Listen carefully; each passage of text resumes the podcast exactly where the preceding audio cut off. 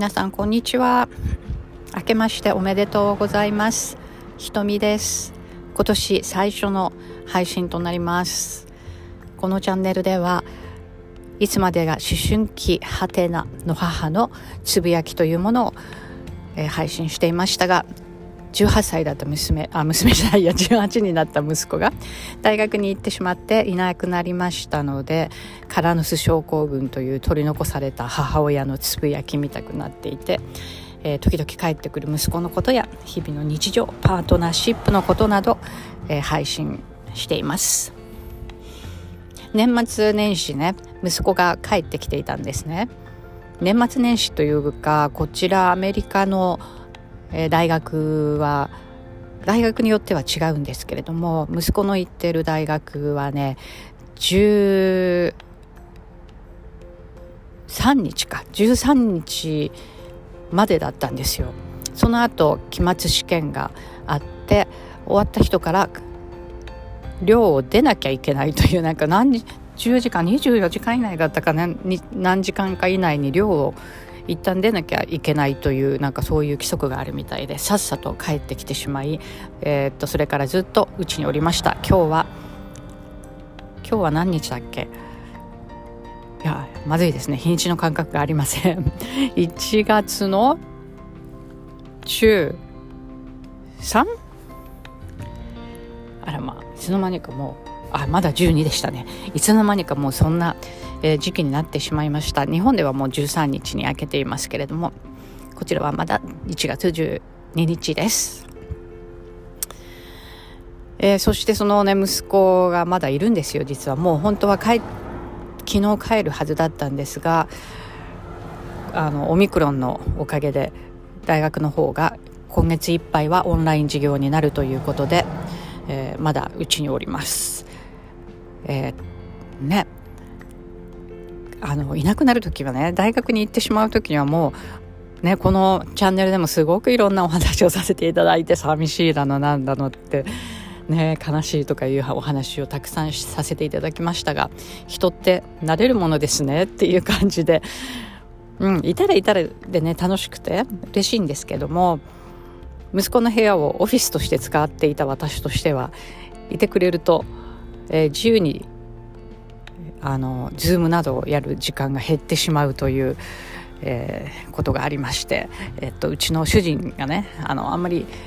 私が Zoom で何かやってるのが好きじゃないので夜はね絶対 NG っていうふうに思っていて。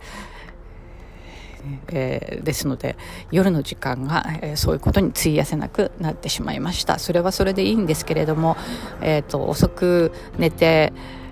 ね、遅く起きるよりも日本にね帰国して以来早起きを朝活をしているので6時には起きようという感じでいるので早く寝れるっていうのはいいんですけれどもねちょっと生活をいろいろこのところ変えていてそれが結構うまくいってるような気はしています。で息子がいるおかげで夜もズームができないっていう状況があるので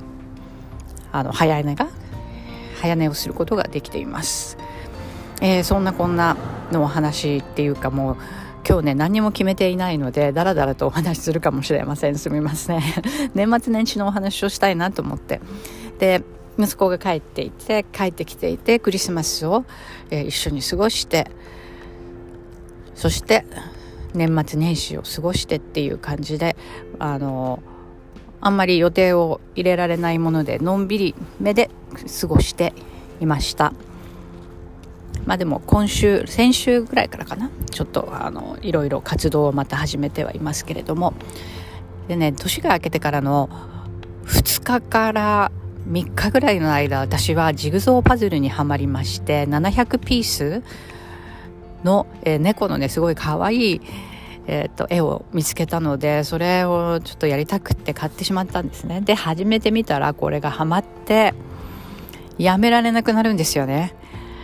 あのこのパート終わらせてからにしあの、ね、終わらせるまでやめないやってみようとかってやってるとかなり考えてる時間が多くって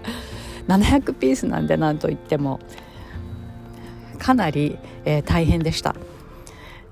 で割と私は昔から短期決戦型なのでコツコツちょっとずつっていうタイプではないんですね。でやる時にはガーってやってしまう。で時によっては寝ないで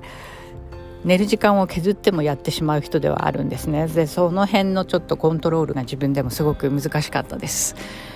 強み性格の強みとしてあの忍耐力とかはすごくあるんですね。一つのことを始めたらやり通すっていう。ただ自立性が低いのであのこの時間になったらやめようっていうふうに決めてもそれをやめることができないっていう、えー、困った状況がしばらくありました。でその時間その期間だけはね朝活もできないほど、えー、夜遅くまでパズルにはまるということをやっていました。でもこのねパズルっていうの結構ねすごくいいな時々やるのはいいなと思ってやっている間にねこう自分でねセルフコーチングみたいなことやってるんですよね。なんで私はこういうことをやってるんだろうって私はこうだったなとかね自分の昔のことを振り返ったりとか。なんかそういう時間をすごく持てた感じです。全部終わるまでに15時間はかかってかかかったのではないかというふうに思っています。でなんかこううんそこから変わったものがあるかなって言えばやり通したっていう自分の自己効力感はすごくアップしましたでなんだろう自分がそれをこうやってる姿を息子だったり主人だったりっていうものに見せたっていうことによってちょっと彼らの中にも何かこう変化がこの先現れてくれたらいいなみたいな感じに思っています。ですね。えーと、そしてあと他に近況はというと息子がねあの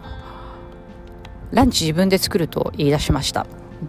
ね、オンライン授業になって休みは昨日までで今日からオンライン授業が始まるんですけどね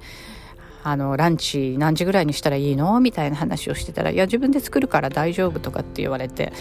あらまみたいななんか時間があっても今までねやらなかったんですよ。それがやっぱり大人になったのかなっていうのと主人が時々お料理をしているのでそれを見ていたせいかなって、まあ、はっきり真相は分かりませんけれども何かしら彼の中で変化が起きたような感じでよかったなと思っています。そんな年末年始の私の、えー、状況でした。えー、っとですねこれからねどういうふうに音声配信をしていこうか。ごめんなさい、えー、冬なんですけれどいつも来ている場所に来てしまったらなんか音声配信をしたくなって始めたっていうのがえー、っとあるのでえ、せっかくなのでちょっと外の音もお聞きいただこうかなと思って窓を開けているのでちょっとうるさくてごめんなさい、え、そんなことはどうでもいいかもしれませんがえ、っとまあ今日の近況とえっとということでお話しさせていただきました、えー、取り留めのないお話でごめんなさい。